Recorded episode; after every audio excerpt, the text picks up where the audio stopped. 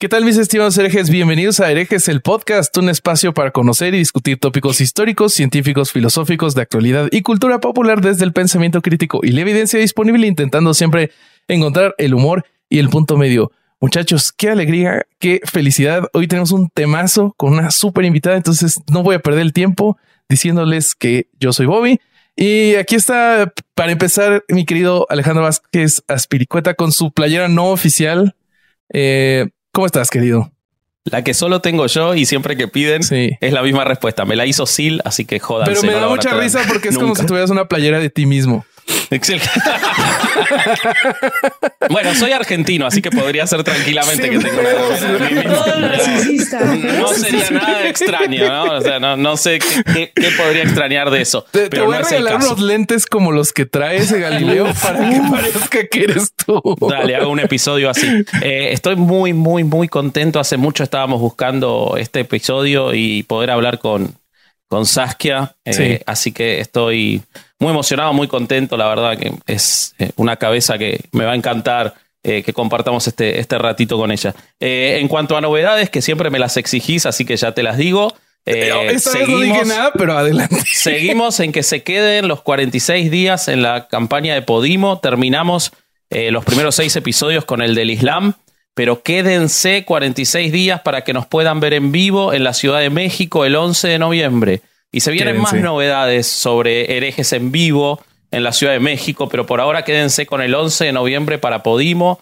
Solo van a poder entrar si se suscriben a Podimo y se quedan 46 días. Y en Patreon eh, acabamos de tener un, la primera vez que hicimos un episodio grabado con la presencia de los Patreons escuchando toda la grabación y estuvo buenísimo. Así que si quieren verlo cómo salió, suscríbanse a Patreon para ver lo que hablamos de Hitchens y de, y de Salman Rushdie. Algo que tiene mucho que ver con normalización de la violencia también. Y, Buenísimo. Así que vayan para Patreon. Muy bien. Muy bonitas noticias. Eh, para continuar, te presento al ogro de este pantano llamado es el podcast del Corsario, Alejandro Durán Eraña. ¿Cómo estás, querido? ¿Qué pasó, amigo? Muy bien, gracias a ustedes. ¿Qué tal? Todo bien. Fíjate que el tema de hoy a mí me gusta mucho, tengo mucho tiempo esperándolo, yo sé que los tres, y en parte porque, pues, si algo es característico de nuestro país, es como a lo largo del tiempo hemos normalizado la violencia desde un montón de puntos. Este, y creo que podemos abarcar muchos, espero lo más posible hoy, y, y creo que va a ser para, para bien de la sociedad tocar este tipo de temas. Wow. Así que eh, estás poniendo la vara altísima, güey. Sí, sí, sí. pues mira la invitada, güey. No, bueno, con la invitada ella sí, ella sí lo hace. El tema es que se, lo hacer, se, nos pegue a nosotros hacerlo. ella lo hace todos los días. Pero no, no es por carácter transitivo por estar una hora con ella. Osmosis. Eh, pues sí, bueno, vamos a pasar ya por fin a presentar a nuestra invitada. Es psicóloga, abogada, cofundadora de Reinserta y tiene libros como Un sicario en cada hijo te dio, No es no y El infierno tan temido. Saskia Niño de Rivera, ¿cómo estás? Hola, qué gusto, Ale, qué gusto, estar en este espacio. Este, ya me pusieron la vara alta, a ver, a no, ver no, y si sí fue el corsario. Pues, ¿por dónde quieren empezar, muchachos? Yo sé que Ale traía una idea con la que podemos iniciar esta plática. Bueno, eh, no sé qué, cómo quedó la edición de esto que hizo Bobby porque nos sigue sin presentarlo. Así que vamos, Bobby, ¿qué te parece si yo leo algo para Adelante, empezar? Por sí, perfecto, Vasco, me parece muy bien. Dale, entonces voy a seguir. Eh, Vos sabés, Saskia, que a mí cuando decidimos empezar a hablar de este tema de, de la normalización de la violencia. Yo ni soy mexicano ni vivo en México, si bien tengo eh, un permanente vínculo con, con, México, no solo por los chicos y por el público de herejes, sino porque mi, mi esposa y por consecuencia toda su familia son mexicanos y viven en México y en Tampico y me ha tocado estar en situaciones de, de, de, mucha violencia. Pero más allá de eso, nuestro público excede al de México y lo que yo conozco muchas veces pasa por otros lados. Y a mí siempre me llamó la atención cómo mientras más violencia vemos en el día a día, eh, menos la sentimos, ¿no? Menos, la, menos nos, nos afecta, nos menos acostumbramos. Mm. Exacto. Y entonces encontré, busqué un artículo viejo que yo había leído en su momento y quiero leer un, par de líneas para ya después darte la palabra y, seguir adelante en, tus percepciones del tema y en todo. Este artículo es del 2009 y habla sobre la invisibilización que se provoca en los adolescentes a partir del bombardeo de imágenes violentas. Entonces habla sobre cómo en, a partir de los, las decapitaciones en Irak eh, por parte de, de eh, rebeldes yihadistas contra rehenes estadounidenses, la circulación de esas imágenes, voy a leer textual, decía, para los adolescentes de todo el mundo era como mirar una película de terror, pura ficción. Pero no, la imagen escalofriante mostraba en apenas segundos la bestialidad de la decapitación de un rehén. Un horror. Sin embargo, el videíto circuló y circuló, fue y vino hasta que perdió efecto. Dejó de espantar y se convirtió en una más de las tantas imágenes que rozan a diario a los chicos. Una mera imagen. Ocurrió el año pasado y fue analizado por expertos en violencia en un encuentro mundial sobre el tema. Eh, y luego el artículo habla sobre cómo se, eh, esto se traslada a la violencia incluso infantil, a la violencia escolar, eh, a cómo se filman estas imágenes de violencia escolar, las peleas, los acosos se hacen públicos. Y el, especialista llamado Alejandro Castro Santander, miembro del directorio del Observatorio Internacional de la Violencia Escolar, decía, se está produciendo lo que llaman un efecto espectador. El consumo reiterado de imágenes violentas va generando una naturalización y un acostumbramiento que lleva a la insensibilización. Eh, no quería empezar por México porque vamos a hablar todo el episodio sobre México seguramente, pero como es un fenómeno que no quiero que se crea erróneamente que solo creemos que hay violencia en México, ¿no? Y no es así, y, y tampoco esa normalización. Yo lo veo acá en Argentina con la delincuencia, con los robos y eso, que ya ni siquiera se trata en las noticias, no porque hayan dejado de ocurrir, de hecho ocurren más, sino porque ya ocurren tanto que ni siquiera venden como noticia. Entonces, eh, nada, como disparador, ¿qué, qué, qué te pasa con estas cosas? Yo creo que antes que nada te agradezco que hayas dado un ejemplo de algo que no pasa en México, ¿no? Porque cuando estamos en México y la gente, ¿no? Desde que vas de viaje y la gente, ah, eres de México, uy, qué miedo, ¿no? Es como, se habla mucho de México y la violencia y se habla mucho de, del narco y la delincuencia organizada en México. Entonces, qué interesante que, que empezaste dando el ejemplo de esos videos y tengo que, que aceptarte, Vasco, que lo primero que pensé cuando te escuché que estabas leyendo lo que estabas leyendo, eh, pensé, me acuerdo, ¿se acuerdan un video hace años de un periodista eh, gringo que fue decapitado en un video y el video se viralizó? Pero se acuerdan que rápido bajaron ese video. O sea, fue como, como que el video estuvo arriba y luego rápido lo bajaron y ya no lo podías ver, ya no lo podías como que encontrar.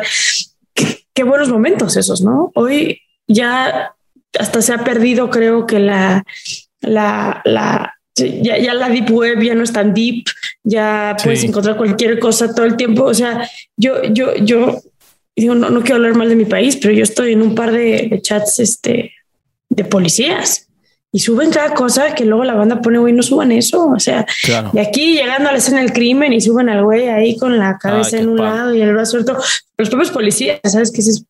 Este, no estamos, estamos, estamos, estamos jodidos, ¿no? Pero la normalización de la violencia en lo que consumimos también es eso. Y pienso, bueno, si empezamos usando el Internet, viendo cómo le cortaban la cabeza a un güey en vivo, ¿no? En streaming, pues la vara está como muy alta, ¿no? Si eso generó tema de conversación, si la gente se metió a ver eso, si eso fue, pues ya entiendo hoy que haya cantidad de videos que sean virales donde se ejerce violencia. Y no nada más eso, pero el consumismo de las empresas que eh, crean contenido diverso tiene que ver con pues, la, la, como, como, como mi hilo. Estoy pensando en los juegos de Nintendo. Yo sé que no se dice Nintendo, pero no tengo ni idea cómo se dice ahorita estos gamers, ¿no? Perdón, soy esa señora. Eh, los cuatro. Bueno, Bobby no, los otros tres. Yo, me quedé, yo me quedé en, en, Mario Kart, ¿no? Y ahí yo no sé más que de Mario Kart, pero pero eso, ¿no? Como los juegos más importantes de gamers son estos que es violencia extrema, ¿no? Como mato y decapito al o, del otro equipo, la propia, lo, que se ha generado a través de todo, todo el concepto. Y ya también, o sea, no sé si pasa en Argentina o en otros países donde haya igual de violencia que en México, pero neta abrir el periódico en este país es una locura. Las portadas siempre, siempre, siempre, siempre traen algo de violencia. Siempre. Y, hay un par de periódicos que lo hacen peor, ¿no? Bueno, claro, hay periódicos que son de eso. Claro, el metro, que son terribles, ¿no? Que es como entre más vulgar y entre más sangriento y así. Pues, y, aparte, lo peor es que son los que más se venden. Claro. A mí me da risa una vez en Reiserta, que es la organización que yo encabezo, pasamos la primera ley que regula el tema de la maternidad en prisión. ¿no? Obviamente fue un escándalo en las cárceles. Bueno, yo pensé que iba a ser un escándalo en las cárceles porque pues, tuvimos muchísima cobertura mediática, pero muchísima. Entonces yo, cuando pasamos la ley donde ya regula cómo deben vivir los niños en prisión, hasta qué edad pueden estar los, niños en prisión y demás, yo iba a la cárcel de mujeres con un chingo de miedo diciendo como, a ver, en cualquier momento me linchan. Y las primeras semanas nadie me dijo nada. Nadie me dijo nada, estaba la nota roja, estaba en el círculo rojo, este, o sea, yo decía, qué raro, ¿no? Porque pues el tema de la maternidad en prisión es un tema que vende muy bien en medios de comunicación. Y de repente un día llego y las mamás encabronadísimas, queremos hablar contigo. Y yo, ya se habían tardado. Entro al cuarto donde están, a un salón, y tienen el metro. Claro. O sea, este periódico que es pura violencia. Sí. ¿Y quién se los dio? Una custodia. Y no, no leyeron ningún otro periódico que no fue ese adentro de la cárcel, que es como, o sea, por doquier estamos jodidos en, en, en, cómo la violencia se, se, expresa. Aquí en México hace unos años se firmó el pacto eh, de periodismo, se firmó el pacto de, de regular el, material que se, que se, que se mueve en, en, los medios de comunicación, porque incluso, no sé si ustedes sepan, pero estos famosos cuerpos que sembraban o cabezas o pedazos de cuerpo que les metían un cartelón. Era ah, la manera en la que los grupos delictivos se comunicaban. O sea, no eran cartelones para la banda, era mensajes directos para otros grupos delictivos. Mm. Entonces ya era increíble que tu mensaje estaba en televisión abierta en, el tiempo prime time para decirle al de otro cartel que le baje de huevos, ¿sabes? Y, y, entonces de repente fue, no, ya no, ya no lo podemos poner en el periódico, ya no podemos, pero pues hoy estamos ante un México distinto también, donde las redes sociales incluso ya llegan a tener mucho más impacto que, que las propias televisoras, ¿no? Entonces es, es, es un tema, es un tema delicado. Fíjate que, fíjate que esto que dices a mí me hizo recordar cuando pasó esta ola de violencia en Tamaulipas, ¿no? Hace unos 20 años. Eh, me tocó verlo en Tampico. Eh, lo que está pasando en Guanajuato hoy en día era muy, es muy parecido a lo que estaba pasando en Tamaulipas en aquellos tiempos digo, impulsado por otro tipo de factores, ¿no? Pero, pero era muy parecido. Este, y cuando yo hablaba con mi familia en Tampico, lo que la gente decía y mi familia y mis amigos y todo el mundo era, ah, sí, hoy, hoy solo hubo dos balaceras. Hoy solo mataron a dos personas, güey. Hoy solo había un colgado en el puente. Hoy solo había un cuerpo en la calle. O sea, pero para mí, menos mal, ¿no? Pero para mí, lo que yo entendí en ese punto, que yo estaba fuera de Tampico y decía, ¿cómo que una balacera, güey? O sea, no debería haber ninguna. Pero, pero me, yo entendía que era su forma de protección psicológica a lo que estaban viviendo. El, el, ok, este, sí hubo, pero hubo menos que ayer, güey. O hubo menos que el mes pasado es que es un mecanismo de defensa. al final, eh, la, normalización de la violencia tiene que ver con un mecanismo de, defensa. Y ah, a ver, eso, eso justo a eso quería llegar a este punto. Yo siempre uso este ejemplo, ¿no? Que es si tienes a dos niños que son vecinos en la misma colonia, una colonia quizá pues, prácticamente violenta, este, clase media baja baja, eh, en estado del triángulo dorado, por poner un, ejemplo, ¿no? Eh, tienes a un niño que su papá tiene un problema de alcoholismo y drogadicción y llega todos los fines de semana y se agarra de piñata a la mamá, ¿no? Y, y ese güey, pues la primera vez que ve a la mamá en el piso sangrada y demás, se va a desbordar y, va a angustiarse terriblemente de ver a la mamá. Sí, pero la cuarta, quinta, sexta, séptima, octava, si un niño se va a encerrar en su cuarto, va a poner música y va a cerrar con llave y decir ya. Y luego tienes el vecino que en su casa es puro amor, no hay violencia, no se alzan la voz, todos hablando, comunicando, no se usan groserías, ta, Y pues ese niño no tiene ningún conocimiento de violencia. Si esos dos niños salen de su casa el mismo día y hay un hombre agrediendo a un perro, por ejemplo, así golpeando brutalmente a un perro, la reacción, aún viviendo en la misma colonia, viviendo en el mismo espacio, la reacción va a ser abismal de diferencia. Seguramente el niño que su mamá es agredida los fines de semana va a seguirse caminando como si nada y el otro niño va a desbordarse. En, y eso es la normalización de la violencia y por eso está peligrosa la, la violencia, porque es si yo tengo que vivir con que a mi mamá, que es lo que más amo, se la madre en todos los fines de semana, pues ¿por qué me va a importar que le peguen a un perro? Eso es lo de menos. Ahora llévalo a la conducta propia.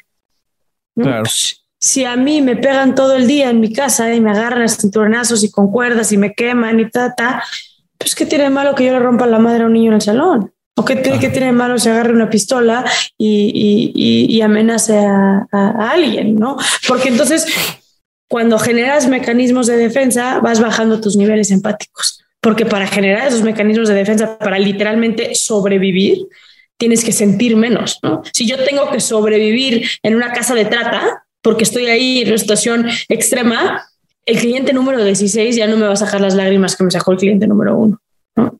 porque sobrevivo. Pero eso no quieres, lo único que hiciste es normalizaste la violencia a la que estás expuesta y desafortunadamente el disminuir esos niveles de empatía, como le digo yo, pues te hace más propenso a pues, cometer delitos antisociales, ¿no? Y eso, en, el libro vos hablas sobre estas eh, suerte de escuelas de, niños, o sea, en las que los, los fuerzan a cometer los actos más horrendos en un ámbito controlado, digamos, eh, es decir, bajo eh, determinadas reglas y, condiciones que facilitan ese ejercicio de violencia, es decir, se le entrega a la víctima eh, ya eh, atada o golpeada y se le obliga a ejercer violencia, ahí se está produciendo ese mismo mecanismo de defensa, ¿no? Es decir, lo que están aprovechando y que después los transforman esos sicarios es en, el cerebro, en, el organismo, es la actuación de ese mismo mecanismo de defensa.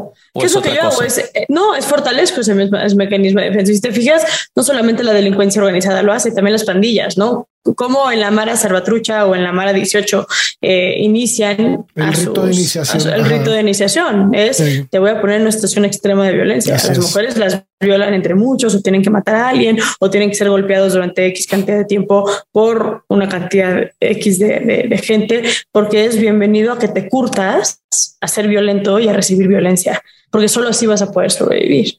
Algo que yo he visto mucho con los niños reclutados por el narco, con los que trabajamos en la, organización Reinserta, es esto, como cómo fueron entrenados a dejar de sentir, incluso en el uso. Tuve justo en el libro de un sicario eh, en cada hijo te dio, es, este, tengo un testimonio de una entrevista que yo hice, no cómo le puse en el libro, creo que Damián, no me acuerdo, pero uno de los casos, este, es que se lo escribí hace mucho y como cambiamos los nombres y nada más me sé los nombres reales. Claro. Este, y vos te acordás los creo reales. Que Damián, sí, no, ese güey se llama Didier, ya se murió, pero le pusimos Damián en el libro. Y, y, y, fue muy duro porque de repente el güey, de las cosas que agradecía de estar en Reinserta, fue que desde los seis años nunca había pasado más de dos días sobrio, porque eventualmente lo metieron a la casa a los creo que 12 o 13 años, lo metieron a una casa de seguridad donde se encargaban de matar, deshacer, este, mutilar cuerpos y deshacerlos en ácido para después deshacerse de ellos y que no haya rastro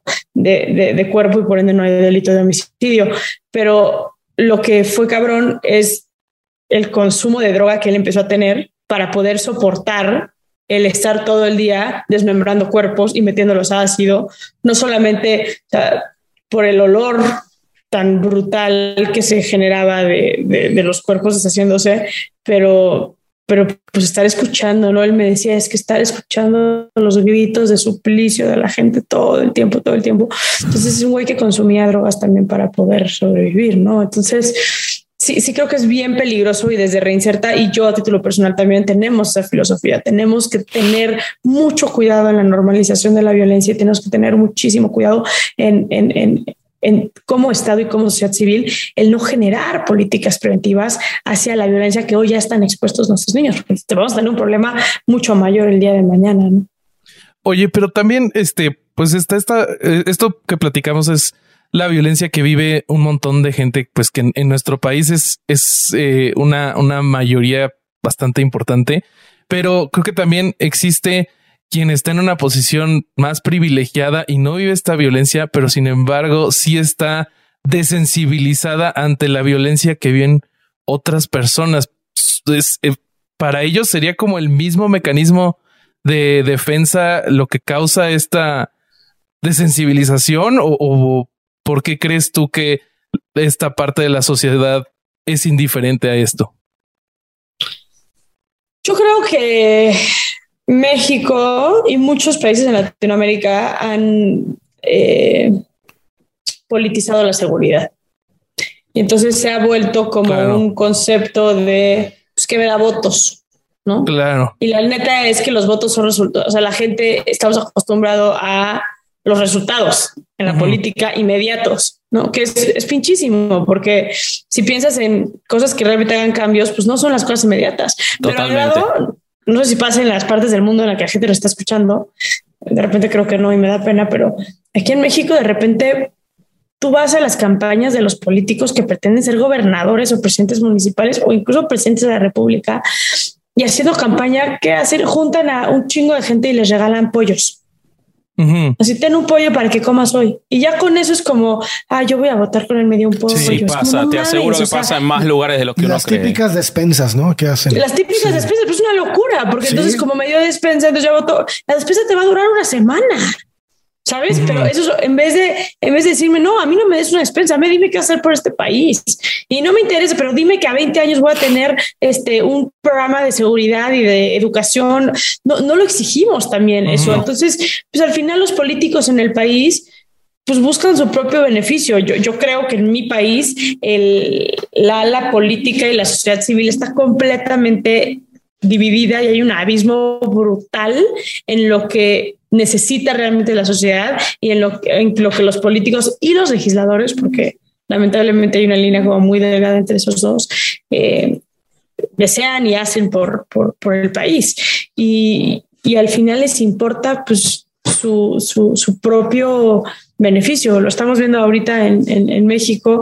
Acaba de ser una detención del ex procurador de, de, la República, de Murillo Karam, y, y justo lo platicaba con, con, mi novia, ¿no? Como, como está cabrón que ayer el presidente Bonantier, o sea, el día antes de la detención, el presidente recibió a las víctimas y el día siguiente, ¿no? En todas las noticias detienen al, al procurador que, que, que, que, encabezó la, la investigación. Y no voy a hablar de la culpabilidad o la no culpabilidad de Murillo Karam. Lo que me parece muy cabrón es que la propia política diga, con esto la gente va a estar ok.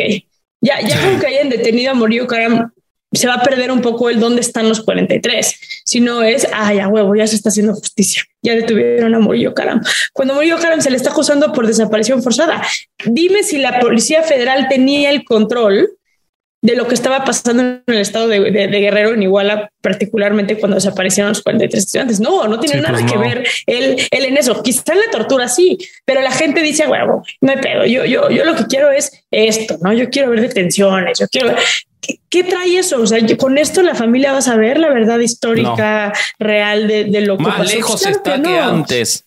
Por supuesto, porque entonces ya el procurador que tenía o que puede conocer quizá, por lo menos, no sé si la verdad, pero por lo menos el por qué se desviaron, porque al final, si hablamos de Ayotzinapa, Ayotzinapa lo que fue, o sea, la investigación, yo no sé qué pasó ese, esa noche de 26 de septiembre en Iguala, este, me puedo imaginar y he leído mucho al respecto, sin embargo, no voy a emitir un juicio de lo que pasó esa noche, pero lo que sí te puedo decir es, la investigación se llevó a cabo para tapar culpables y para parchar desmadres que existen en nuestro sistema, ¿no? Es como decir, pero no podemos decir aquí que el gobernador está inmiscuido con de estos grupos, entonces, mira, mejor esto vamos a moverlo aquí, vamos a, vamos a sembrar a este güey para que diga que los cuerpos están aquí, vamos a hacer esto, o sea, todo fue como entre sembrado y así para hacer tapaderas de absolutamente todo, y esa es la seguridad en este país. Sí. Es como, ¿por qué? Porque yo, Murillo Cáramo, yo, Peña Nieto, pues no me puedo rifar, nada puede impedir que mi carrera política se vea afectada por esto. Me vale madres que 43 estudiantes, un camión con niños futbolistas, hayan sido agredidos hasta la muerte, muchos de ellos, siempre y cuando no se metan con mi carrera política. Claro.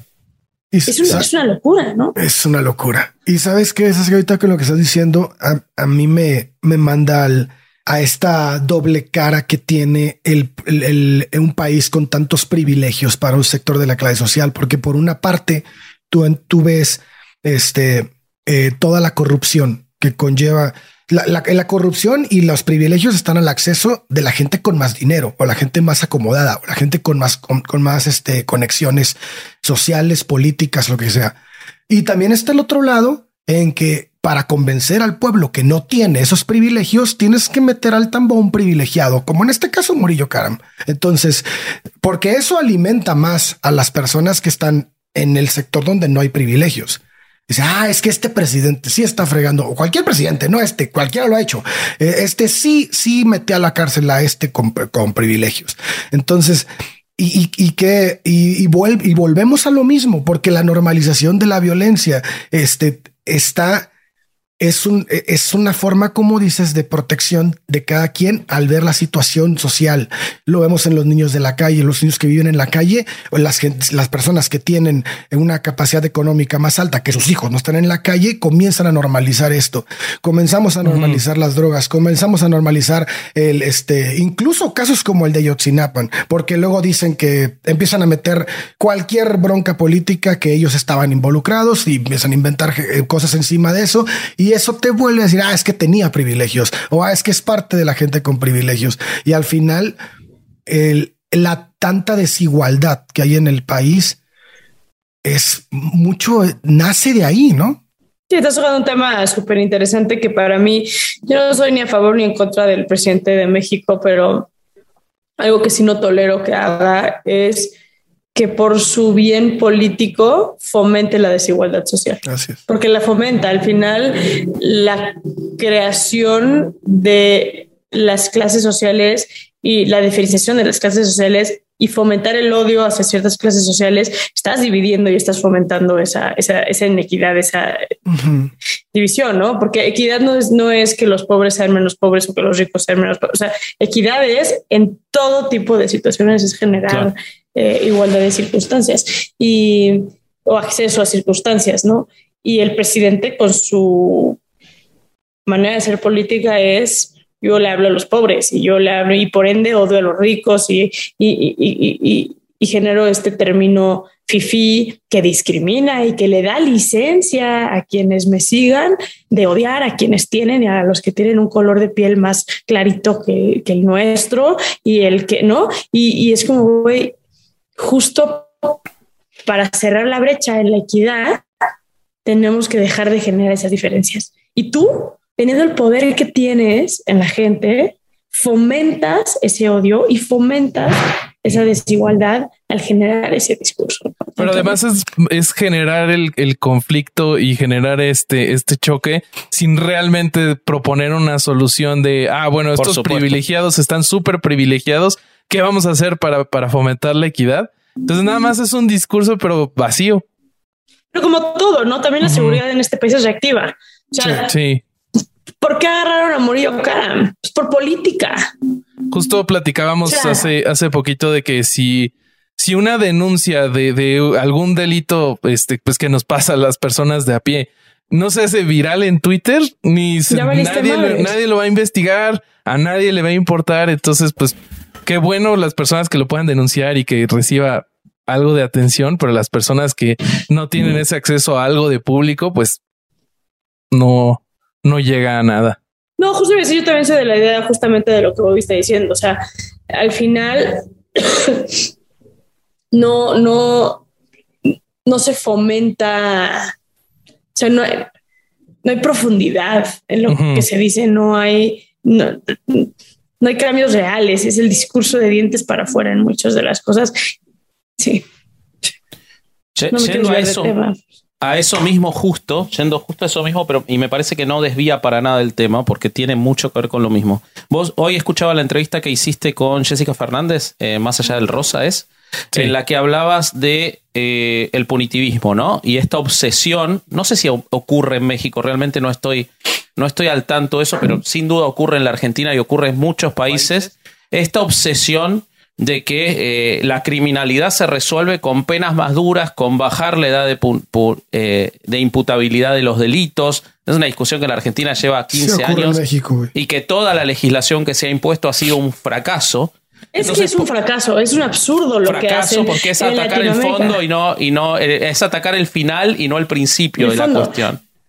Y no nada más eso, es generar punitivismo y regresando un poco a lo que Bobby decía de los famosos linchamientos, de los famosos como o sea, porque al final lo que Bobby decía de decir, bueno, si tu caso no se viraliza y así, vale madres, o sea, tu caso no existe, ¿no? Casi que te mandan el Ministerio Público a dormir a tu casa y entonces, ¿qué termina pasando? La gente se encabrona y toma justicia por sus propias manos. Ese propio encabronamiento de la gente, de la ausencia de acceso a la justicia, lleva a lo que tú justamente, Vasco, estás diciendo, que es por qué los políticos están más años de cárcel, peores condiciones en cárcel, o sea, como llevando un sistema punitivista, pues es porque la gente está encabronada, la gente quiere sangre, la gente quiere tortura, la gente quiere venganza, y pues ahí, ahí, juegan con algo que es súper cínico los políticos. Por un lado, el tema, yo soy abogado también, no soy penalista, pero soy abogado eh, Durán también, y lo que hemos visto una y otra vez es que quienes proponen esta legislación nunca son especialistas en la materia.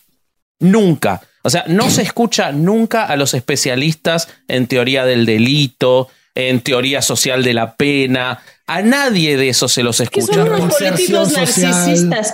El otro día, aquí en la Ciudad de México, hay una ley federal que hizo Reinserta, como les decía, sobre la maternidad en prisión y la reclusión con perspectiva de género. El otro día me llega una ley aprobada por la Ciudad de México que dice que los niños tienen derecho a salir hasta los seis años de edad. Hablo con el diputado y le digo, oye, ¿revisaron la ley de ejecución penal? que es federal, o sea, no es local, es federal, está por encima de lo estatal. Pues no, ¿por qué? Porque ahí dice que la edad es tres años. ¿Por qué decir, Ah, no, es que no, no, pues lo, lo, modificamos, Lick, porque no sabíamos. Y es que pregunten, o sea, encima de que son unos idiotas que llegan al legislativo, pero perdón, o sea, Cámara de Diputados en este país es una locura el nivel que tenemos en nuestros legislativos, una locura. Me da muchísimo coraje porque ellos son quienes es un chiste. O sea, de repente, no, yo de repente me toca ver los desmadres que se llaman en Cámara de Diputados de cómo se golpean y cómo se dicen de cosas y lo que dicen subiendo a tribunas. Yo, bueno, no insulten nuestra inteligencia, no nos insulten como pueblo, porque no, ¿cómo hiciste una ley sin revisar, sin saber, solo porque se te ocurrió? Deja eso, estás determinando que los niños se queden en la cárcel hasta los seis años. Ten la decencia de buscar y de investigar qué necesita el niño, si le está haciendo algún daño por quedarse en la cárcel o no. Pero ¿por qué te lo dijo tu comadre? Sí, claro. O te lo pidió por paro, porque este caso fue porque es que la amiga de mi esposa o algo así, o de mi tía, así, está en la cárcel y, me pidió que metiera este tema. No te mames. ¿Cómo? Qué bárbaro. No, y, lo podemos ver desde un chingo de ángulos ese ejemplo, porque podría ser desde el punto en el que tenemos unos legisladores que no valen tres pepinos y luego tenemos este un tema bien importante que es el de un menor en la cárcel, ¿no? Viviendo en la cárcel hasta los 12 años. Y la otra es que, y creo que tal vez es la menos importante, pero también es una bronca, es lo que le cuesta al país que una pinche ley así viole una ley federal o vaya en contra de una ley federal, porque todo lo que se mueve alrededor de eso para poder dar a con para, para, subvertir eso, ¿no? Para subvertir, tiene que es un juicio que tienes que meter y, y, te, y es dinero y es dinero para ti, para el Estado, para todo. Esto para no trabajar vos. es que esto le quita importancia a temas que, eh, por esas pendejadas le quita este un lugar a, a, problemas que se van a trazar porque entran 70 mil demandas de esas, güey. Sí, sí, sí, sí. Entonces, No, no más eso, pero el dinero que se gasta. El dinero que le genera a la gente particular y al Estado. y además es, tiempo. Y además es tiempo que los legisladores podrían estar invirtiendo en algún tema que realmente fuera real. Ah, bueno. para sacar menos leche. hay otra cosa muy cínica en todo. La prepa. Claro, claro. Podrían ir a, clases en la, cárcel, capaz mejoran. Em, sí, sí.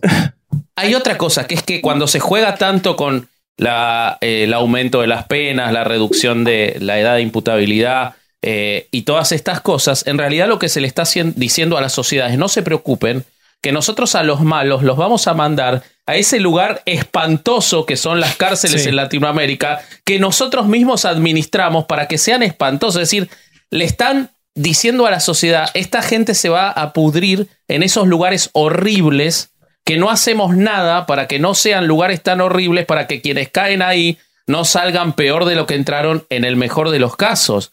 Entonces, con lo que se juega ahí es...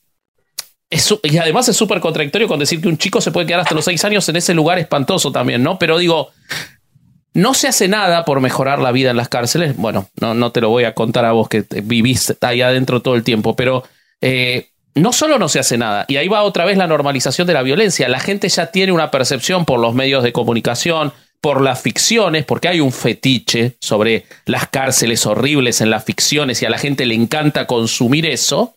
Y cuando vos le estás diciendo a un eh, delincuente va a estar desde los 13 años en un lugar así, la gente se alegra, no porque se lo sacó de la sociedad, sino porque ejerce esa, ese placer por la venganza de que va a estar afuera de la sociedad y en ese lugar espantoso, ¿no? Como que no hay... Qué interesante, más que lo que dices, porque al final estábamos hablando de, mecanismos de defensa y este también es un mecanismo de defensa. exacto. Eh, la sensación de venganza genera como, como que malentiende que es justicia, pero es un sentimiento de, de gratitud o de, o de placer inmediato y por ende chiquito.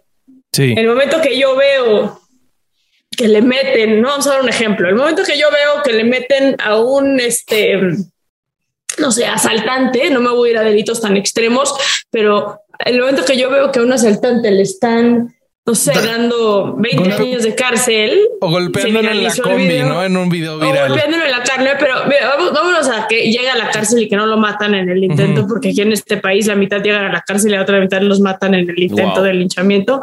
Este, claro, porque justicia en propias manos. Y, la gente, a ah, huevo, güey, 20 años de cárcel. Lo que tú no sabes es que la gente que tiene promedios de sentencia muy altos en la cárcel se rentan de plumas. ¿no? Hay un concepto en la cárcel que se llama la, pluma. Y la pluma es aquello que se alquila para matar o que se alquila para extorsionar o que se alquila para recibir sentencias. Porque ya no tiene nada que perder. Porque ya no tiene nada que perder. entonces, lo que estamos fomentando es que exista más violencia. porque entonces, más impunidad. Claro, yo ya no tengo nada que perder, yo tengo una sentencia muy grande, entonces pues como lo hacemos. al revés.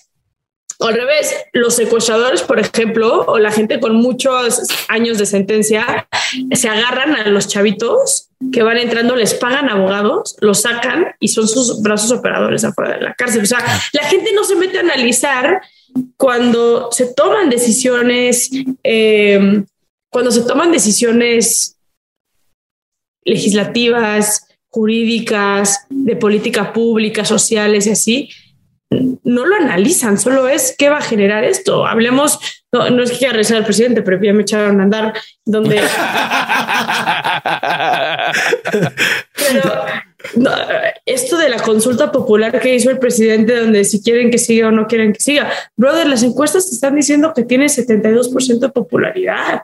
¿Por qué chingados vas a hacer una encuesta, una votación que te costó 500 millones de pesos, que no tuvo, o sea, que la gente ni salió a votar, que, que, no nos dijo nada, que las encuestas no te habían dicho donde la gente fue para alimentar tu ego y ese mismo 500 millones de pesos los hubiéramos podido meter en tantas otras cosas, ¿no? Pero claro, como el voto popular y el, ¿no? Este, que votar para que el presidente se quede y todo este rollo de comunicación que hizo el, el, presidente gusta, hagámoslo. Pues es que, no, o sea, como, pues, ¿por qué no? Creo que se ve que... Los 500, ¿Cuántas pesos pueden alimentar 500 millones de, pues pesos? Sí, o mejorar una cárcel para seguir en el tema, ¿no? Ah, Aunque sea. hacer una cárcel con pesos ante la sobrepoblación que tenemos en este país. Sí, sí, sí, que es uno de los países con mayor sobrepoblación, ¿no? O escuelas, cabrón. Escuelas. Claro. Oye, antes de que se vaya el tema, porque no sé si vayamos a cambiar de tema, pero el, el esto de la del, de lo que hablamos del linchamiento o de las penas de 20 años o todo esto tiene mucho que ver y, y perdón que lo vuelva a traer a colación, pero con, con la con el concepto de culpa que tenemos. O sea, porque eh, cuando alguien comete un delito, eh, uno muy grave, por ejemplo, este, no sé, cualquiera de los, asesinos seriales, por ejemplo, que agarran, que han matado a muchas mujeres. Y entonces es no que lo metan 60 años a la cárcel, 70 años a la cárcel. Y, y perdemos de vista todo el concepto que hay o toda la, la, historia, el, el, currículum, lo como le quieras llamar, que trae esa persona, la cual provocó que, que terminara siendo lo que fue. Entonces, y atrás de eso está toda una responsabilidad social ¿no? Porque, no sé, puede ser el caso como el, asesino de KTP, que su mamá era prostituta, nunca lo entendió, o trabajadora sexual, mejor dicho, nunca lo entendió, su papá trabajaba todo el día, bla, bla, bla, veía a su mamá entrar hombres y hombres y hombres todo el día, él pensaba que engañaba a su papá, empezó a odiar a las mujeres, pero todas las personas que entraron en esa casa ese día, pues es, tienen responsabilidad de, de tener una enfrente de un niño. O sea, y, eso, y, eso no lo volteamos a ver al momento de que, ay, este monstruo, ¿de dónde salió? Pues de aquí, güey. Sí. De esta sociedad. Yo justo estoy haciendo una serie con el monstruo de Catepec. Este, lo acabo de entrevistar a él y a su esposa, a Pati. Y, y fue cabrón porque el monstruo aprendió a matar y aprendió a violar en la milicia. Él era militar y mm. lo que hacía. Otro gran lugar de normalización de la violencia, ¿no? Una escuela de violencia desde sus raíces. Y luego cinco estrellas, ¿no? Y con Juan Carlos, Juan Carlos se vuelve militar. El monstruo Catepec, Juan Carlos entra a, ser militar a la milicia y lo ponen en una zona muy Michoacán, una zona que en ese momento estaba muy caliente con la familia Michoacán y demás él habría tenido unos 18, 19 años de edad y en la serra iban como en búsqueda de ciertos perfiles y sacar información. Y la manera en que lo hacían era pues entrando a las casas y, y, a la gente que tenían ya que estaba medio vinculado con el narco o, así, pues los torturaban. Y parte de las torturas era, pues, güey, si no me dices ahorita esto, pues voy a violar a tu vieja enfrente de ti. Y, y entonces, ¿quién se avienta a violar a esta vieja o a esta niña? Y así fue como el monstruo inició su, su, Digo, aparte de lo que ya eh, le dijo, ¿no? De, cómo vio a su. la relación que tuvo con su mamá, él mismo es víctima de violencia sexual este, y abusaron de él cuando tenía cinco o seis años. Este, todo eso va, va, influyendo. Claro. O sea, esa propia normalización de violencia en él mismo, eh, ese mecanismo de defensa lo termina convirtiendo en el propio criminal. Claro, porque pierdas perder la empatía de la que hablabas Saskia después, antes, ¿no? De que desaparece. Me, imagino que, no, no pues puedes tener empatía, no puedes sobrevivir, sino en, esos momentos. Pero pues también entonces, eh, si, si la sociedad es así como con el niño y ayudan a construir hasta llegar al, a ser la persona que, que ahora sabemos que es, de esa misma sociedad después dice, no, este sí queremos penas más, este, más altas o pasa lo del, lo del abogado de Puebla la otra vez de, ah, es secuestrador, vamos a quemarlo vivo. Sí, sí, sí. O sea, yo, yo, no podría decir porque desafortunadamente no hay una fórmula, ojalá existiera una fórmula para la delincuencia en el país, porque también podemos decir, o sea, habemos muchas personas víctimas de violencia sexual, por ejemplo, que no nos dedicamos a asesinar a gente, ¿no? Pero, pero sí, nosotros en Reinserta, como lo medimos, es como factores de riesgo, ¿no? y, y tú tienes es como cuando, vamos a ponerlo más simple, pero es cuando estás, ubican cuando están deprimidos, ¿no? Y, puedes decir, güey, corté con mi vieja o corté con mi güey y, y te me está cargando la chingada, pero la estoy rompiendo la chamba. Y, la verdad es que hace mucho no me llevaba con mis hermanos y, y, desde que corté se están acercando muchísimo conmigo. Entonces me siento como muy cerca de mis hermanos, pero puta, traigo el corazón roto. Ok, pero estás bien, o sea, estás madreado, pero tus factores de riesgo, tu bienestar familiar, tu bienestar laboral, tu ahí están, ¿no? Presentes sí, se te cayó ahorita una patita a la mesa, pero pues las demás como que medio sujetan ahí el, el, el, el resto. Con, con, lo que pasa muchas veces con los factores de riesgo en personas que cometen delitos es que se empiezan a juntar esos factores de riesgo. Entonces es, vivo violencia en mi casa y entonces prefiero no estar en mi casa, entonces me salgo a la calle, pero entonces tengo hambre porque no tengo dinero para comer, entonces veo que los de la esquina traen tenis chingoncísimos y traen armas y tal, Y aparte, pues como mis papás no pagaron la escuela porque mi papá tiene un problema de alcoholismo, entonces ya no puedo ir a la escuela. Entonces ya no tengo escuela, tengo hambre, este, no tengo casa. la suma de una serie de factores de riesgo que generan esa esos mecanismos de defensa que eh, eventualmente te, te, llevan y te terminan acercando a, cometer delitos, delitos antisociales, ¿no? Y, tiene que ver también mucho con la personalidad y, mucho con muchísimas cosas, pero definitivamente cuando prevenimos la violencia en el país, cuando queremos hablar de reinserción social, de prevención del delito, tenemos que tocar los factores de riesgo. Claro. Nada más para que la audiencia esté del, como aterrice en qué niveles estamos. Si es que no lo han investigado, para 2015 6 de cada 10 niños, niñas y adolescentes de 1 a 14 años ha experimentado algún tipo de, de violencia en al momento de disciplinarlos. Uno de cada dos sufrió agresiones psicológicas. Y sexuales uno de cada tres. Y sexuales uno de cada tres. tres de cada diez. O sea, no es algo que le pasa a alguien. O sea, es un montón de personas y es la sociedad la, la que finalmente va a ser nuestra, nuestra sociedad que elige presidentes, nuestra sociedad de donde salen los diputados, donde salen los senadores. Todo, todo esto es, es, es una cadena que al final pues tiene como consecuencia un país como en el que vivimos, ¿no? Y, luego hablemos de prevención, que no se habla, ¿no? Jamás. Cuando en México tenemos una seguridad reactiva, reacciono ante los hechos pero no lo, no lo prevengo. O sea, cuando agarran al monstruo de Catepec, a Juan Carlos, este, pues debido, si ya agarraste a la pareja de asesinos seriales más cabrona que ha tenido el mundo, que no es México, el mundo, ¿por qué no viene de una política macabra en protección de la, de, género, de las mujeres? ¿no? O sea, no es nada más ya lo detuvimos. Claro. Si no te quedas en eso. ¿Por qué? Claro, ¿por qué existe este cabrón? O sea, cuestionémonos por qué existe este cabrón. Eso es lo que a mí me gusta mucho, mucho, mucho hacer y llevar siempre la reflexión. No es nada más agarro a esta persona y la meto a la cárcel y ya se acabó el problema. Yo me acuerdo que en algún momento estuve en una estación de secuestro con un familiar y cada que sonaba el teléfono y eran los secuestradores, mi reflexión siempre era qué hemos hecho como país para merecer tener a gente que tome la vida de una persona en sus manos y la intercambie por dinero. O sea, no es nada más un monstruo de dos cabezas y seis brazos, es qué hemos hecho como país para merecer esto. Y es un poco lo que, no sé si eras tú, Ale, o, Bobby quien lo decía, que es esta corresponsabilidad social que tenemos. Es muy fácil.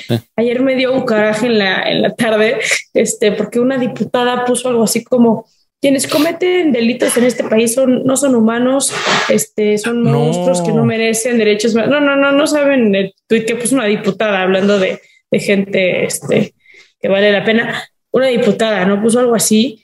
No, mames, le dejé ir en Twitter, o sea, le puse que era un animal ella, ¿no? O sea, ¿quién es, como, cómo, cómo se atrevía a hacer un comentario de ese, de ese índole cuando ¿Qué pasa con, o sea, le está diciendo criminal a ese niño que a los seis años le entrenaron a matar, a los seis años como estado donde estábamos? O sea, le está diciendo animal a ese, a ese, a esa chavita que se escapó de su casa porque el papá la violaba y se volvió una niña de la calle y empezó a prostituirse y empezó a consumir y luego terminó, no sé, asaltando porque tenía un problema de adicciones y, y, necesitaba llenar ese, esa adicción.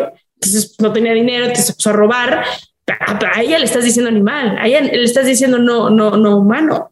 Pero claro, esa diputada pendeja, porque no hay otra manera de decirlo, no tienen idea. Y ahí está en tribunas, este, legislando estupidez y media cuando no tienen ni el menos mínimo conocimiento de, lo que hay más allá. en este país no se, no se ve más allá. Es como que le gusta la banda y vamos a hacer eso, listo.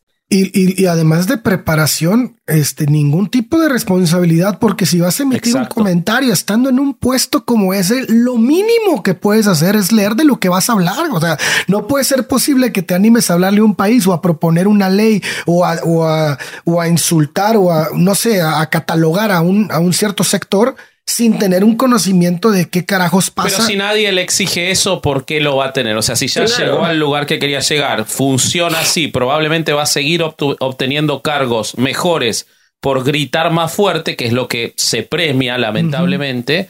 No hay ningún estímulo, como no hay ningún estímulo, porque en lo que cuenta Saskia, o sea, en todos los países hay algún secuestrador, una vez.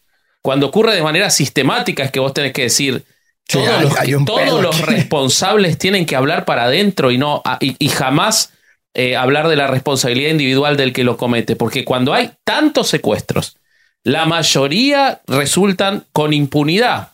Los que son condenados, que son pocos, caen en un lugar como son las cárceles en Latinoamérica, en México en particular, donde va a ser, si sobrevive, va a salir peor o se le va a dejar para que sea carne de cañón de alguna secta, de algún grupo o lo que sea, que son los que tienen algún dejo de control social en las cárceles.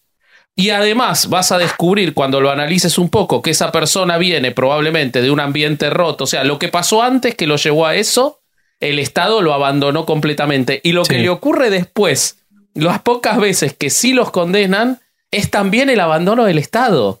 Ah, Entonces, cuando vos ves que es tan sistemático, hay que ser un desvergonzado para hablar desde el Estado y acusar solamente la responsabilidad de esa persona. Digo, perdón que lo repita, pero es lo que decíamos, ¿no? Como eh, si, si solamente voy a apostar por lo que deja votos, la cárcel no deja votos, la gente en la cárcel no vota. Entonces mi interés llega hasta donde pues, la gente ve que lo sentencio, lo meto a la cárcel y se acabó. Claro porque ya lo que pasa allá adentro vale madres. Y, y lo que no nos damos cuenta también es, a mí me da risa que en México, el 18 constitucional, o sea, un artículo de la constitución en este país es sobre el derecho a la reinserción social. ¿Qué derecho tiene a la reinserción social el cabrón que tiene 200 años, 100 años, 80 años de sentencia? Pero a la vez, en el legislativo, todo el tiempo es más años y más años. Y aparte me da mucha risa porque no es que se les ocurra desde un lugar metodológico importante en materia de prevención de delito de seguridad. Es sale un monstruo de Catepec, hay más años, ya se solucionó. No, tienen que esperar a que pase algo, ¿no? Sale un pedófilo, más años para pedófilos. Sale un, no sé, lo que sea, más años. Y entonces, como de, ok, entonces, amigos, ya si lo van a hacer así, pues cambiamos la constitución del país y no hablemos de ejercicio social. Porque la realidad es lo que estamos haciendo es generando espacios para basureros humanos para tirar a la basura a aquellas personas. Entonces planteamos, no sé, la pena de muerte, que no estoy de acuerdo, ¿no? Pero pues si, a, eso vamos, ¿no?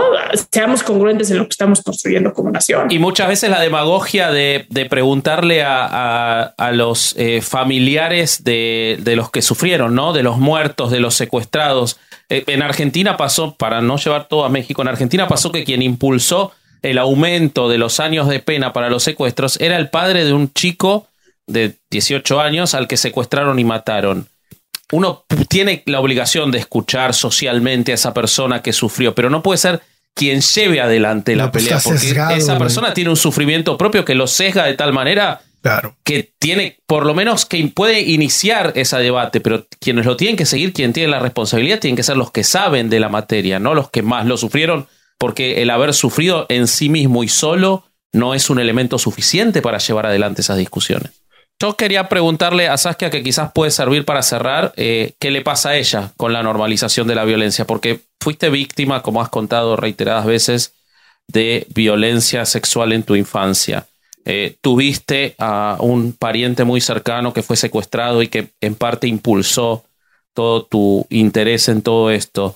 Eh, estás todo el día vinculada con este tipo de personas. ¿Qué te pasa a vos? ¿Cómo combatís vos el, el no. que me preguntes eso, Bosco, porque justo yo fui a comer con mi novia y, y, yo le hablamos de esto, ¿no? Le decía, yo tengo como este miedo de mañana despertarme loca por, por no por no asimilar.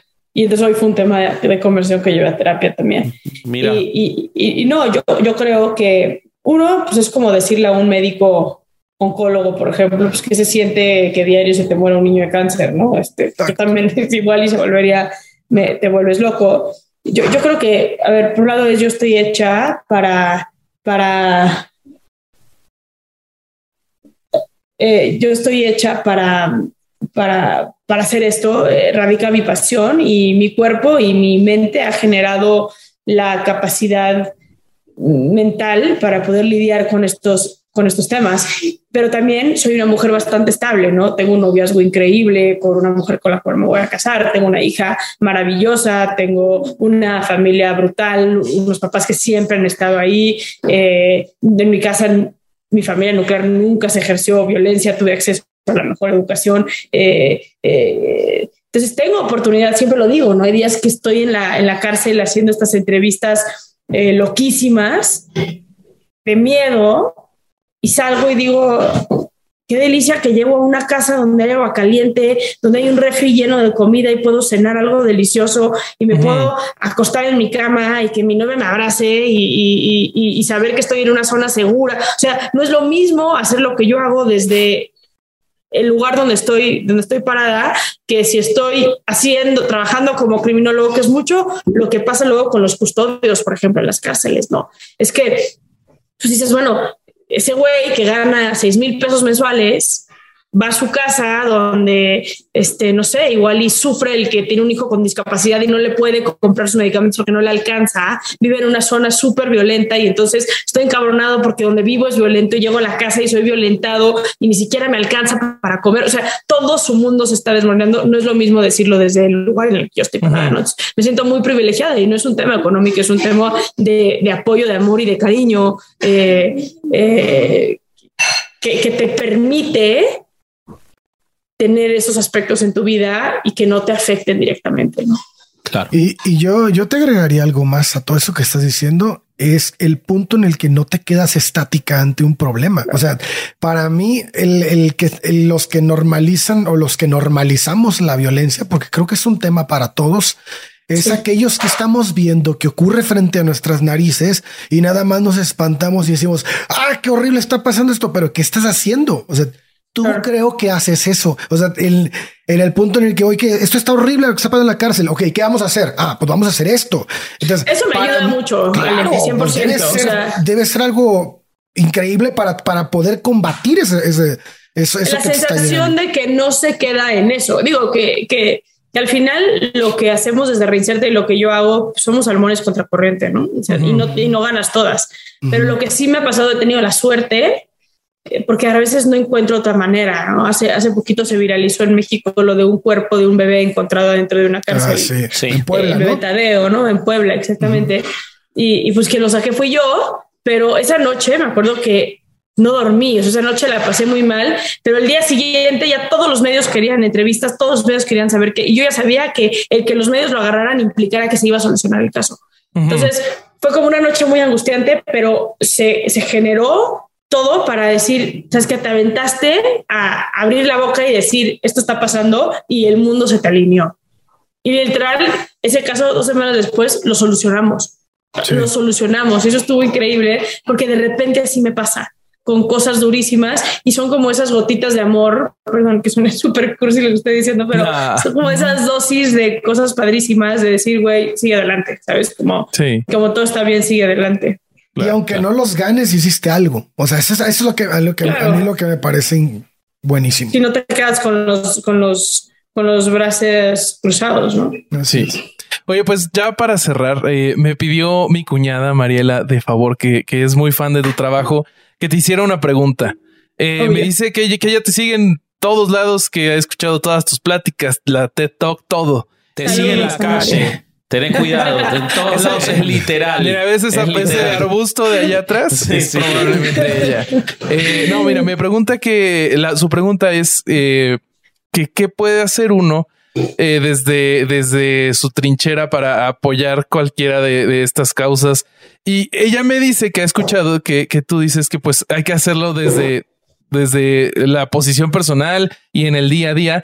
Pero la pregunta de ella es más como eh, ¿qué le recomendarías a alguien que tiene el tiempo y tal vez los recursos de apoyar alguna asociación o algo así? Yo les, yo lo que les diría es uno, piensen cómo pueden ayudar. Yo los mejores voluntarios y voluntarias que tengo en la organización son aquellos no que me dicen, oye, ¿qué hago? No, no, güey. O sea, no, mi chamba no es como, como darte algo que hacer. ¿Sabes? Mi chamba es ayudar a esta población. Si te quieres sumar, súmate. Yo, mis mejores voluntarios son aquellos que dicen, güey, yo soy arquitecta y te puedo diseñar. Ya vi, ya me metí a investigar y ya vi que haces esto. O ya me metí, ya vi, y yo, yo te puedo ayudar en esto. Si quieres, alza la mano si es la mejor. Yo le diría a la banda como, uno, si van a ser voluntarios en algún proyecto, 100% que sea algo que les apasiona. Y, no necesariamente es cárcel o, infancia y violencia, puede ser salud, puede ser género, puede ser diversidad, puede ser naturaleza, puede ser animales. hay muchos temas de los cuales necesitan nuestra atención. yo lo primero que les diré es, escojan un tema. O sea, ¿cuál es el tema que las va a hacer despertarse en la mañana y decir, me siento llena y plena de que hoy sembré un árbol o de que hoy salve un perrito, de que hoy sacamos a una mujer violenta de su casa? Cuando definan, cuando definan eso, investiguen las mejores organizaciones que hagan, que hagan eso y hagan una propuesta a ustedes. Yo puedo ayudar de, de esta manera y puedes ayudar desde una manera de decir, no tengo dinero, no tengo dinero, pero tengo tiempo y en mi tiempo puedo darte esto. O desde tengo dinero, no tengo tiempo, pero sí tengo dinero y puedo ayudarte. O no tengo dinero, pero tengo un chingo de amigas con dinero. Entonces yo te voy a hacer desayunos para que entonces traigan, o sea, pero con una propuesta, porque no hay nada más de hueva que cuando las voluntarias quiero ayudar Sí, ok, ¿cómo? No sé, tú dime. No, pues les pongo una fundación para, ¿no? Para determinar cómo quiere la gente ayudar. Pues, no, no, es como muy complicado. con la solución, no con el problema. la gente que te dice eso, claro, pero la gente luego que te dice eso es como de, bueno, ok, entonces quieres ayudar, te voy a dar estas entrevistas, vas a escribir. Ay, es que sabes que a mí se me complica mucho. No, pues, ya va, güey. O sea. No, no, no. o sea, suena culero. solo para satisfacer, a veces es solo para satisfacer su su ego de decir yo voy a ayudar en algo o yo, me ofrecí que algo real, ¿no? Que algo concreto. La gente, que a mí me escribe como de, es que a mí lo que, cuando le entro esas, esas dinámicas de, bueno, ¿qué te gustaría hacer? Es que yo quiero ir a la cárcel contigo. ¿Para qué? ¿Para qué? No es lógico. ¿No? Y que vas a ir tres veces y ya, cometí ese error, ya aprendí con una amiga de mi hermano que quiero dar clases de yoga en la cárcel y la chingada de ahí voy yo. De repente un día llego a la cárcel y es como de esas que vino tres veces la maestra y nos dejó plantadas no vuelta a venir, está bien, supiste qué onda. Y las internas motivadísimas con la clase de yoga. Salgo y le hablo a esta vieja y le digo, ¿qué pedo? ¿Dejaste venir a la cárcel así? No, es que se me empezó a complicar. Y yo no, se te quitó el morbo de lo que implica ir a dar un taller a la cárcel. Ya lo viste y ya te dio hueva. Entonces dañaste más a un grupo de mujeres, ¿sabes? Sí, totalmente. totalmente. Pues bueno, muchas gracias por de dar clases en la cárcel, entonces que te estaba escribiendo, ahora lo borro. no, pero es que si lo haces con un compromiso, ah, ¿sabes? Sí, ya lo sé, ya lo sé. Solo para bromear. Eh, bueno, este, bueno, me quedó, pues, me quedó en el tintero eh, preguntarle sobre los, este, los evangélicos que se meten a cooptar gente a la cárcel, pero será para otro episodio si alguna, si alguna vez vuelve. ojalá, que vuelva Saskia y nos dedicamos solo a eso. Solo a eso. Buenísimo. me encanta eh, porque yo soy una antes, con ese tema. Eso, por eso, dale. Hacemos un episodio de eso. Buenísimo, pero antes de despedirnos, ¿sabes que algún proyecto del que nos quieras platicar antes de, despedirnos? ¿O algo? ¿A dónde quiere, dónde pues te encuentra la gente? Eh, ¿Cómo? Arrobas, arroba Saskianino y arroba Reinserta. Ah, bueno, pues ahí está. Síganla, por favor, y ahí están todos al pendiente. De nuestra parte, muchas gracias, Saskia. Este, Sí, muchísimas gracias. y gracias por incluirme en este espacio. Sí, sí, sí. Muy agradecidos nosotros. Bueno, a nosotros, amigos, nos encuentran en redes sociales. Ya saben en dónde herejes el podcast en todos lados. Eh, tenemos nuestra temporada exclusiva de Podimo, la tercera. Entonces ya tienen, creo que son más de 15 episodios. Ya perdí la cuenta. Están buenísimos, siempre nos llegan muy buenos comentarios y justo hoy quiero dejarles un mensaje a los herejes podescuchas de Estados Unidos, porque nos llegan muchos mensajes de esto. Entonces pongan atención, porque aunque ahorita todavía no pueden descargar Podimo en Estados Unidos, sí pueden tener acceso a la, a las temporadas que esto lo hacen de esta manera. Chequen. Tienen que entrar a Apple Podcasts, buscan el canal Podimo Latino y ahí van a encontrar estas temporadas exclusivas. Entonces, anótenle bien para que sí nos puedan escuchar.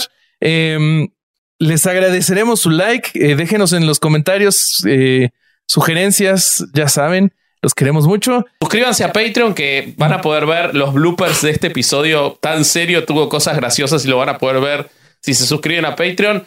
Eh, como siempre tenemos en antes de desmonetización los videos exclusivos de Caro que están también en Cucurrul donde están los Roasty Revisión, que ahora salió eh, el nuevo sobre Christopher Hitchens y hablamos sobre el intento de homicidio a Salman Rushdie. Y tenemos mucho más. Y en serio, en serio, ustedes ven que estamos eh, con muchas más cosas y quizás dicen, ah, bueno, ya, ya la pegaron. No, lo que más nos ayuda a nosotros es que se suscriban a Patreon. si quieren ayudar a herejes, se suscriben a Patreon. Así que eh, vamos a estar siempre muy agradecidos de eso. Y los, les damos a cambio el mejor contenido que podemos hacer. Así que solamente quería que no es mucho, pero es el mejor. Yo soy vasco.ereje. El Sigan a Vasco porque este hace en la semana pasada puso una cajita de preguntas y le pueden hacer preguntas idiotas como yo. Sí, como muy buenas preguntas me hicieron, salvo Bobby. Este, pero muy buenas preguntas en general, la verdad. Hoy, ¿vos podés creer que me preguntaron, me dijeron, hagan un episodio sobre normalización de la violencia? No. era... o sea, hay gente que tiene poderes, boludo. Era Ana Belén. Me la hizo Ana Belén la pregunta. Este, y, y, bueno, nada. Eh, yo soy Vasco.ereje, el señor de abajo es Corsario.ereje. Y Super Mario. En ese, en ese momento yo soy el de abajo. Yo soy el de ah. abajo. Ajá. El de abajo, entonces es Bobby. Bobby va siempre abajo. Eh, Bobby.ereje. no mames, arriba te mata, Olvídate, olvídate. No sabes de lo que hablas. Es de derechos humanos. Y, y, este, y el otro es Corsario.ereje, el sensual. Así que nada, Bobby, este, despedinos. Ya está. Pues otro domingo de no ir a misa y escuchar herejes el podcast. Venga. Adiós. Bye. Bye. podcast se hace audio. ¡Chavos, banda!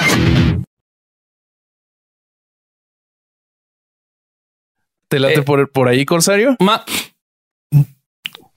¿Qué? Ah, ¿Qué? ¿Qué Ale, Bobby? Empezamos sí, raro. Bueno, estamos Ale. El, el, que dijo. Vasco el que traía la idea. Es que era yo el que traía. Los dos traían, pero. Corte, Isaac. Corta, por favor, esto, Isaac. It is Ryan here, and I have a question for you. What do you do when you win? Like, are you a fist pumper? a woohooer, a hand clapper, a high fiver. I kind of like the high five, but if you want to hone in on those winning moves, check out Chumba Casino. At ChumbaCasino.com, choose from hundreds of social casino style games for your chance to redeem serious cash prizes. There are new game releases weekly, plus free daily bonuses. So don't wait. Start having the most fun ever at ChumbaCasino.com. No purchase necessary. BGW. Void were prohibited by law. See terms and conditions. 18 plus. ¿Estás listo para convertir tus mejores ideas en un negocio en línea exitoso? Te presentamos Shopify. Tal vez no lo sabías, pero nuestro podcast More Than Mamis es un negocio y lo empezamos por supuesto para desahogarnos y hablar sobre la maternidad, no para convertirnos en expertas de ventas y del e-commerce. Así que sí, necesitábamos ayuda para vender nuestro merch y poner en marcha nuestra tienda. ¿Y cómo suena con Shopify? Llegó otra venta. Shopify es la plataforma de comercio que está revolucionando millones de negocios en todo el mundo. Ya seas un emprendedor desde tu casa o desde donde sea, Shopify es la única herramienta que necesitas para iniciar, administrar y hacer crecer tu negocio sin dificultades. Con Shopify puedo gestionar pedidos, envíos y pagos desde cualquier lugar, brindándote toda la información y estadísticas de tus ventas al detalle. Regístrate para un periodo de prueba con tan solo un dólar al mes en shopify.com barra sonoro, todo en Ve a shopify.com barra sonoro para llevar tu negocio al siguiente nivel. Shopify.com barra sonoro.